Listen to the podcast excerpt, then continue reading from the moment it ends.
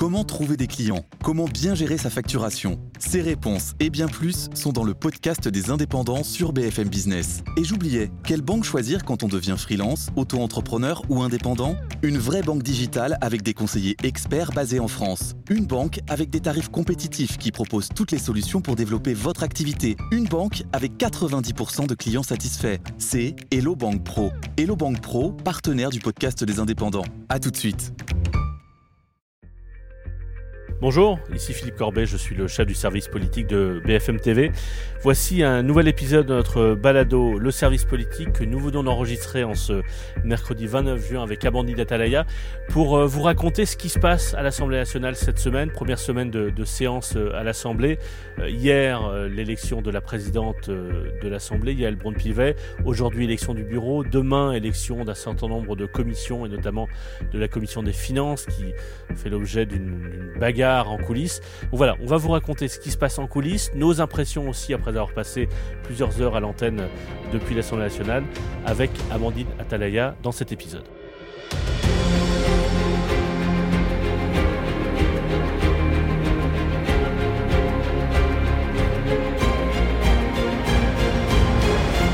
Salut Amandine. Salut Philippe. Donc nous avons passé l'après-midi hier à l'Assemblée nationale à l'antenne de quoi 14 heures euh, environ jusqu'à euh, jusqu'à la fin du deuxième tour de l'élection.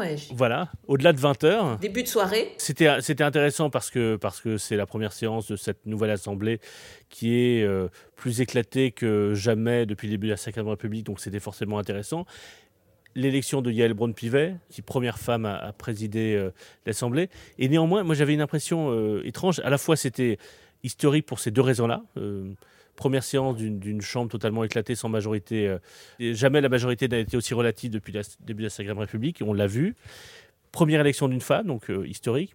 Et en même temps, moi, j'ai eu, je, pensais que ce serait, plus effervescent que ça ne l'a été. Et, au fond, euh, j'ai trouvé que ça se passait plutôt pas trop, plutôt dans les couloirs, par exemple, j'ai pas senti une électricité euh, qu'on nous promettait. quelle impression tu as eu, toi? Non, c'est vrai. Moi, je me suis dit, j'avais l'impression que tout le monde prenait un peu ses marques, en fait.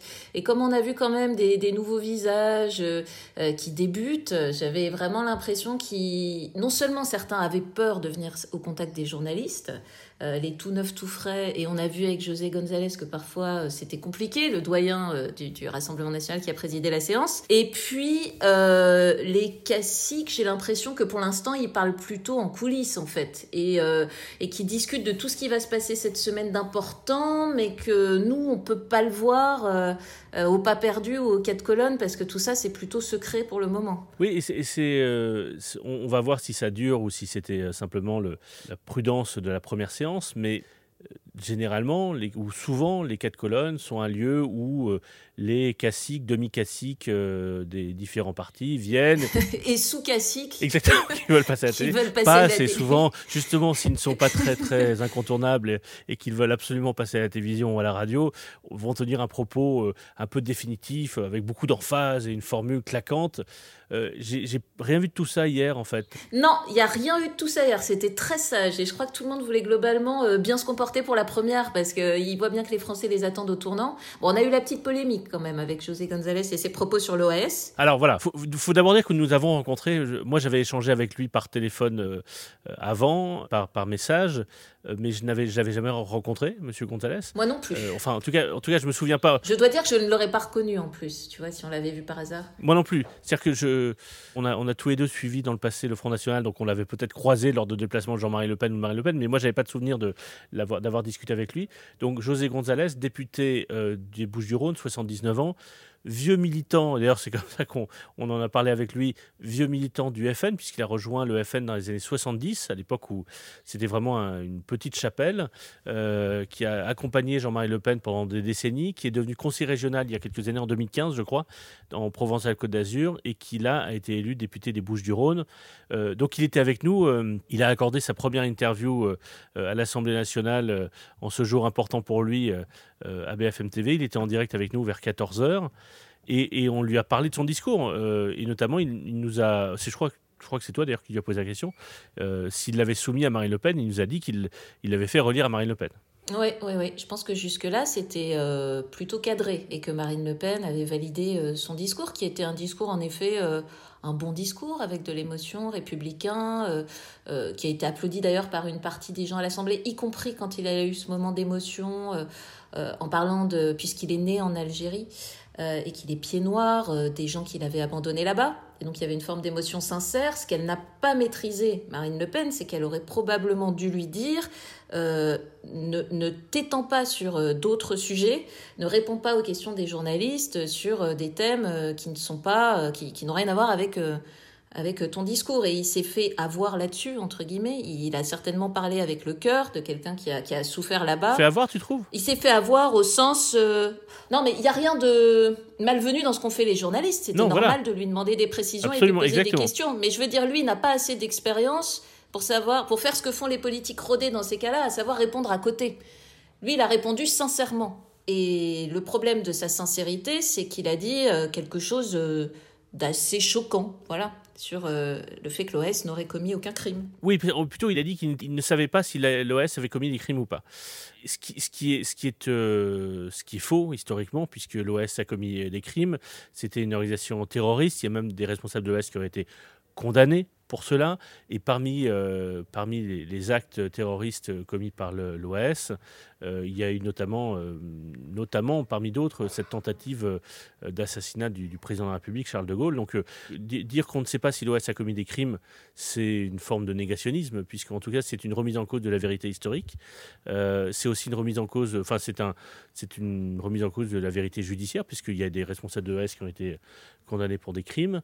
Et puis, euh, c'est une remise en cause de, ce qu'est même euh, la nature politique de, notre. Enfin, comment dire Pour dire les choses euh, plus concrètement, la Ve République, elle est née justement de ce chaos né, créé par la guerre d'Algérie. Et, une partie des, institutions qu'on décrit parfois en, les simplifiant sous le mot de présidentialiste visaient justement à renforcer le poids du président de la République pour faire face à des situations euh, euh, extrêmement difficiles comme euh, celle qui avait été créée par la guerre d'Algérie. Donc ça fait aussi partie de, notre histoire politique. Et dans ce moment-là, le président de séance d'une séance inaugurale de l'Assemblée nationale, la première assemblée qui est la plus relative depuis le début de la Ve République, que le président de séance, dans les couloirs, dit cela, c'est effectivement d'une part surprenant et, puis, et puis faux, quoi. Et, c'est d'autant plus, j'en parlais avec un député RN ce matin, qui est élu du Sud aussi, donc euh, où il y, a, beaucoup de pieds noirs. C'est d'autant plus euh, frappant que dans son discours, quoi qu'on pense par ailleurs de la guerre d'Algérie, de la colonisation et euh, de, la manière dont le, pouvoir, le pouvoir central s'est comporté à l'époque, avec les pieds noirs, avec les harkis, son discours était plutôt un discours de réconciliation qu'un discours de division. En tout cas, il ne jetait pas de l'huile sur le feu dans son discours.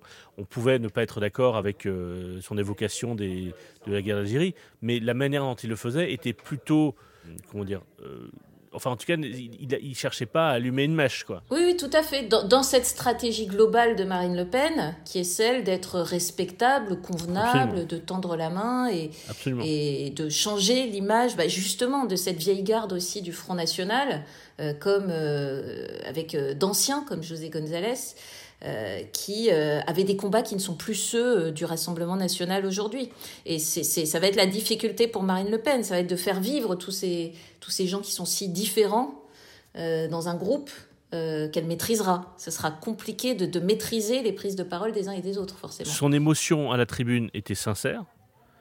c'est aussi pour ça qu'il a été applaudi. D'ailleurs, il n'a pas été applaudi parce que les gens étaient d'accord avec eux. Oui, et d'ailleurs, on a vu euh, très peu de députés choqués euh, par, euh, par, son, par son discours hier. Hein. Oui, Tous absolument. Ceux qui nous parlaient de la majorité, du, avaient ressenti aussi son émotion et, et voilà, étaient sortis de l'hémicycle en se, en se disant que ce discours était. Même si certains députés de gauche étaient choqués qu'il y ait des applaudissements à ce moment-là. Certains, voilà. voilà. mais c'était les seuls. Mais il y a une forme de franchise, même, même, enfin de franchise. En tout cas, comme tu le disais, ce qui déclenche cette polémique, c'est notamment que quand il sort, il, parle sincèrement, en tout cas, il dit exactement ce qu'il pense sur l'OS. Alors que la prudence politique aurait été d'évacuer les questions. Et d'ailleurs, quelques minutes après, ou plutôt une heure après, on, avait en direct avec nous Alexandre Loubet, qui est un jeune député Rassemblement National, qui est, jeune, parce que je crois qu'il a 27 ans ou 28 ans, et on l'interrogeait sur cette polémique-là, et, il nous a dit spontanément, moi je suis gaulliste, je suis entré en politique par gaullisme, et donc on, a, on a dû un peu insister, mais il a reconnu que, bah oui, comme gaulliste, il ne pouvait que dire que l'OS avait commis des crimes, donc, sans condamner les propos de son collègue José González, il avait, euh, euh, il avait exprimé une position différente. Euh, mais c'est l'autre moment peut-être plus important, en tout cas pour l'histoire politique, c'est l'élection de Yael Braun-Pivet au perchoir. C'était attendu, donc il n'y avait pas une, surprise. C'est ça. Et il nous disait aussi qu'il découvrait beaucoup lui-même de, de député Rassemblement national, alors qu'il est dans le parti depuis plusieurs années qui gère la communication. Euh, de Marine Le Pen, euh, lui-même, ces derniers jours, a découvert euh, ces députés qu'il n'avait jamais vus avant. Donc, par définition, voilà, impossible de savoir ce qu'il pense. Comment t'as trouvé son discours? Ouais, toi, comment t'as trouvé ton... Déjà, je te poser la même question, comment t'as trouvé son discours? Je l'ai trouvé, je l'ai trouvé bien, de, de, de, bonne tenue, avec très centré sur la conquête pour les femmes, euh, et l'importance euh, voilà, de, ce poste qui est très symbolique aujourd'hui avec aussi Elisabeth Borne, première première ministre depuis euh, Edith Cresson, Aurore qui est la présidente du groupe, et des références à Simone Veil, au combat passé, et puis des références aussi à sa, à sa famille. Toi, tu m'en parlais hier, tu me, tu me disais, alors j'ai elle avait des grands-parents qui ont fui euh, le nazisme. C'est ce qu'elle nous a euh, expliqué hier.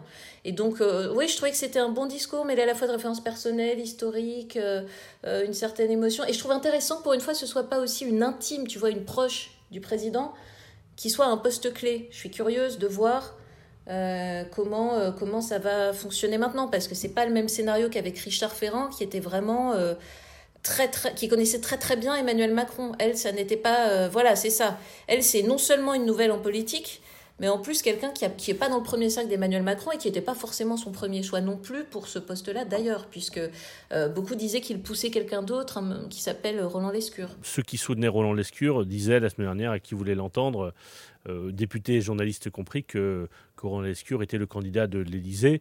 Euh, après, il faudrait déterminer est-ce qu'il était le candidat d'Alexis Kohler, le secrétaire général de l'Élysée, ou du président lui-même, ou des deux. Ça, c'est toujours pas complètement clair. mais, moi aussi, j'étais marqué par ces références. Euh, d'abord, c'est une avocate, euh, Yelbon Pivet, c'est une juriste. Et donc, c'était d'abord un discours de juriste, puisqu'elle a évoqué euh, la Déclaration des droits de l'homme et des citoyens, l'article 1er, l'article. Voilà, le préambule de 46. Tout ça, c'était d'abord un discours de juriste, mais du coup, elle articulait ces références juridiques, et notamment l'article 1er de la Déclaration des droits de l'homme les hommes naissent libres et égaux en droit, avec. elle articulait ça avec euh, une approche plus personnelle, notamment l'évocation de sa famille. Et, moi, j'étais marqué par la référence, comme toi, à Simone Veil. Simone Veil qui avait été la première femme présidente du Parlement européen, il y a plus de 40 ans. Et Simone Veil euh, qui avait dit, euh, et, et Yael Braun-Pivet y a fait référence, qui avait dit en novembre 1974, lorsqu'elle était montée à la tribune pour défendre le droit à l'interruption volontaire de grossesse, elle avait commencé par s'excuser de s'adresser à cette assemblée, disait-elle, presque exclusivement composé d'hommes. Et au fond, à travers cette référence, oui, tout à fait, ces propos voilà, même s'il euh, il y a un mm. peu moins de femmes dans cette assemblée euh, issue des élections législatives de 2022, un peu moins que dans celle de 2017, néanmoins, on est très loin, très loin de ce qu'était euh, ce qu'a été l'Assemblée nationale pendant des décennies, en 1974 évidemment, mais jusqu'à une période plus récente où, où le nombre de femmes était très restreint, très limité, et il y avait même quelque chose de physique avoir euh, un hémicycle euh, presque exclusivement composé d'hommes, pour reprendre le mot de Simone Veil, en tout cas de, costumes et très peu de robes. Et à ce propos, d'ailleurs, il y a eu aussi... Ah oui, cette formidable petite anecdote là, de la robe de Cécile Duflot. Voilà, oui, c'est plus anecdotique, en tout cas plus symbolique, mais une députée, une jeune députée, euh, députée Europe Écologie des Verts, Marie-Charlotte Garin, qui est nouvellement élue, qui avait choisi de venir avec la robe de Cécile Duflot. C'est étonnant, ça. Oui, oui. C'est étonnant, mais euh, je, revoyais du coup les images euh, quand Cécile Duflot s'était fait siffler. C'est vrai que ça paraît tellement loin, ça paraît un autre monde. Donc c'est quand même là qu'on constate qu'il y a une évolution euh, incroyable. Il y a dix ans. Incroyable. Et aujourd'hui, non seulement ça leur traverserait plus l'esprit, j'espère, de, faire ça. Mais alors, il y aurait une bronca, une réaction, c'est-à-dire que personne ne laisserait passer ça aujourd'hui. Donc, ça va à une vitesse folle quand même. Vraiment, en quelques années. C'était quelle année cette robe de Cécile Duflot euh? C'est 2012, l'été 2012. 2012. Moi, tu vois, ça fait 10 ans, on dirait que c'était il y a 40 ans.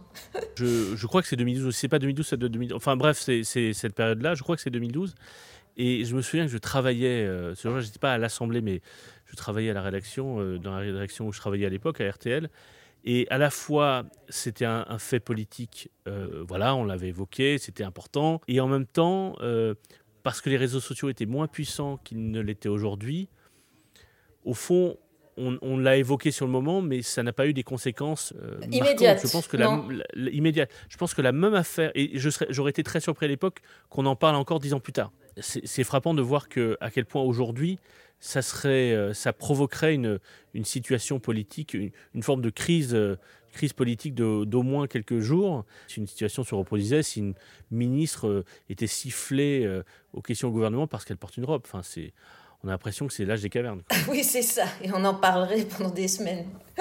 enfin, on n'en parlera pas parce que ça n'arrivera plus. Oui, bon alors, le grand mystère ou les, les, grandes questions des prochaines heures, puisque nous sommes mercredi, mercredi midi, euh, c'est de savoir, enfin, il va y avoir l'élection du bureau, les vice-présidents. Un combat d'hommes à la tête de la... notamment de la commission, commission des, des finances. finances. Voilà. Sur le papier, il y a le, le, président de la commission des finances, ce sera soit l'insoumis Éric Coquerel, puisque Valérie Rabault, la socialiste, a retiré sa candidature au nom de la solidarité euh, NUPES. Donc euh, c'est Éric Coquerel, insoumis, qui, qui, sera le candidat de la NUPES, soit Jean-Philippe Tanguy, euh, qui sera le candidat du Rassemblement national. Alors, à la fois, les noms ne sont pas, même si Éric Coquerel est un habitué des plateaux télé, ce qui n'est pas encore le cas de Jean-Philippe Tanguy, pour simplifier, l'un est proche de Jean-Luc Mélenchon, l'autre de Marine Le Pen. Sur le papier, et c'est ce qu'il nous a dit hier sur BFM TV, Éric Coquerel va être élu. Sur le papier, euh, bah, lui-même a, un, a un petit doute quand même. C'est-à-dire qu'on ne sait pas ce que vont faire. Alors déjà, le vote, il va se passer. C'est pas toute l'Assemblée qui vote. Hein, il faut bien préciser que c'est juste la commission des finances. Donc je crois qu'ils sont 73 et répartis proportionnellement euh, par rapport à leur poids à l'Assemblée.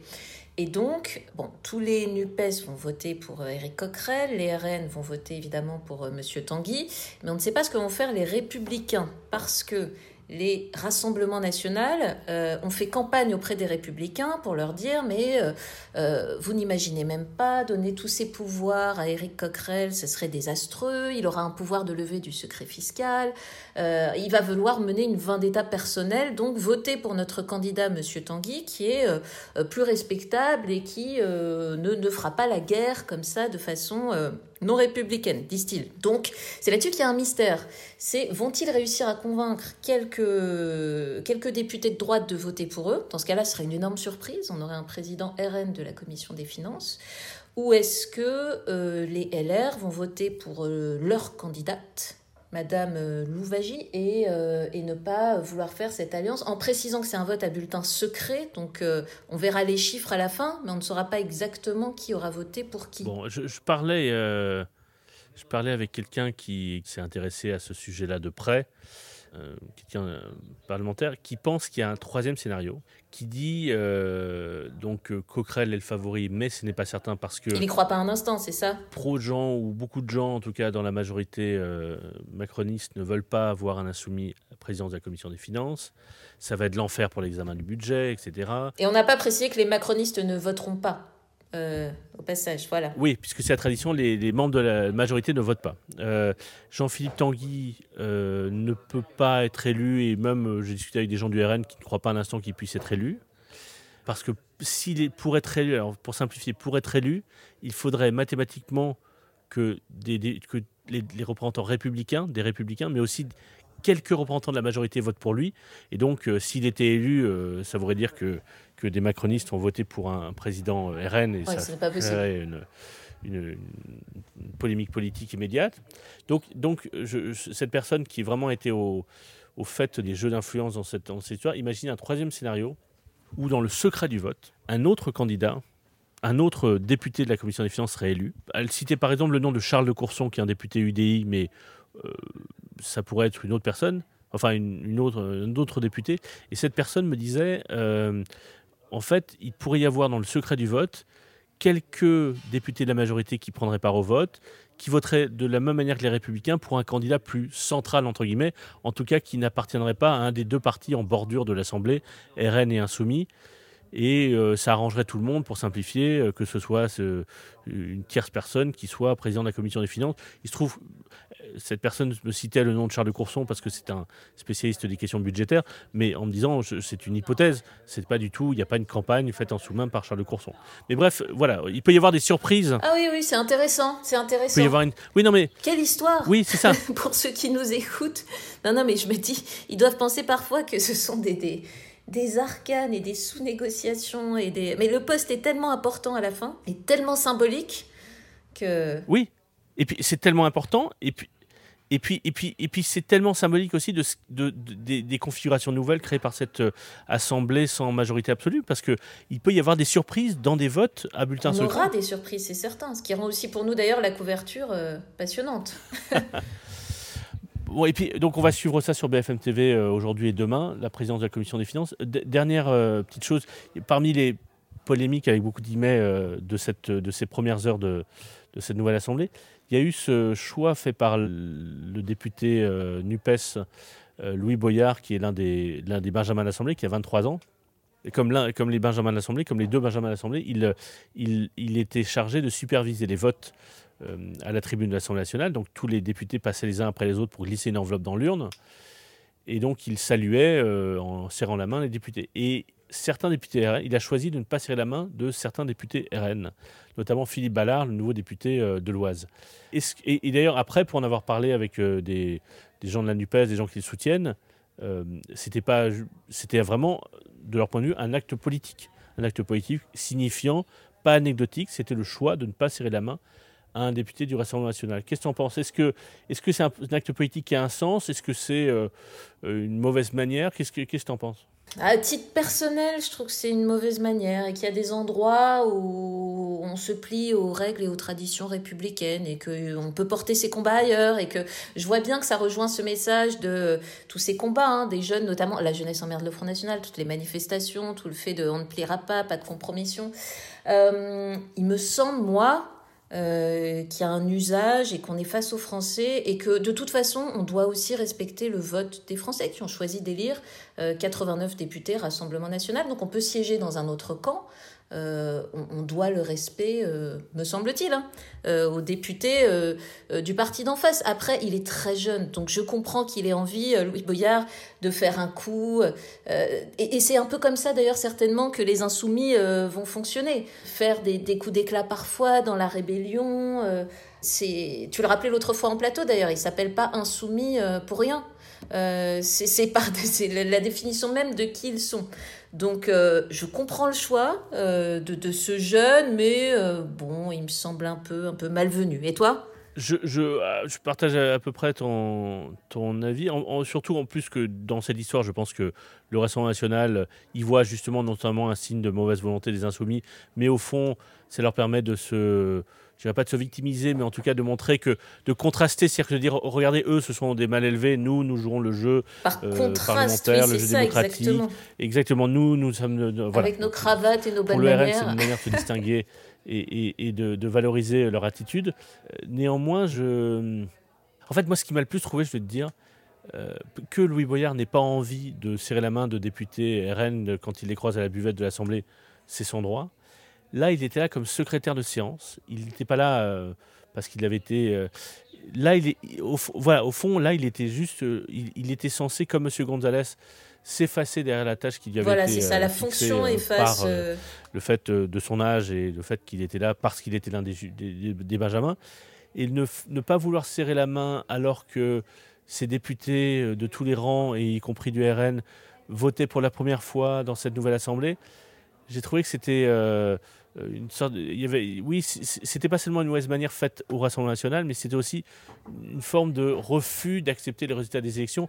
Or, on l'a dit depuis le 19 juin, les Français ont choisi une chambre éclatée, et au fond, cette chambre, elle représente davantage les fractures de la société française, mais aussi les nuances de la société française, et euh, le fait qu'il y ait beaucoup de députés insoumis, beaucoup plus qu'avant, beaucoup de députés RN, beaucoup plus qu'avant, c'est aussi une meilleure représentation à l'Assemblée nationale de ce qui fait la diversité de la société française. Or, ils sont députés de la nation.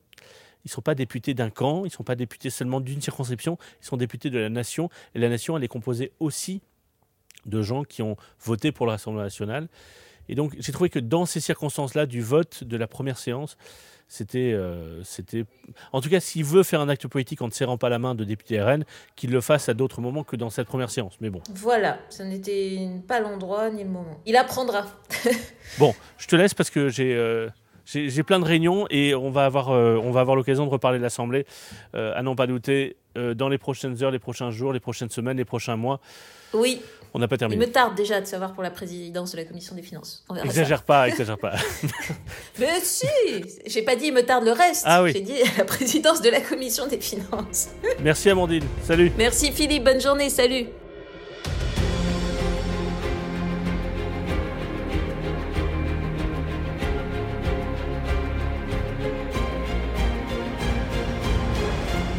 Merci d'avoir suivi cet épisode et on, se retrouve dans, les prochains jours. Merci à l'équipe de bfmtv.com et notamment Yves Polizzi qui euh, s'occupe de, monter et de, de mettre en onde ces épisodes du service politique.